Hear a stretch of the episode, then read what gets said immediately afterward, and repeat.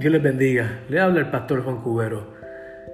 Qué mucho gusto me da que puedas entrar a este podcast para ser bendecido con los mensajes que Dios me ha revelado. Espero que toda la revelación y mensajes que comparta por este medio puedan ser de bendición para ti y para tus seres queridos y te ayuden a edificarte en el, carácter de Cristo, en tu entendimiento y el propósito para el cual fuiste creado entendiendo de que no estás aquí por mera casualidad, sino que desde antes de la fundación del mundo ya tuvieras un pensamiento en la mente de Dios, que Dios tenía un propósito contigo para este tiempo.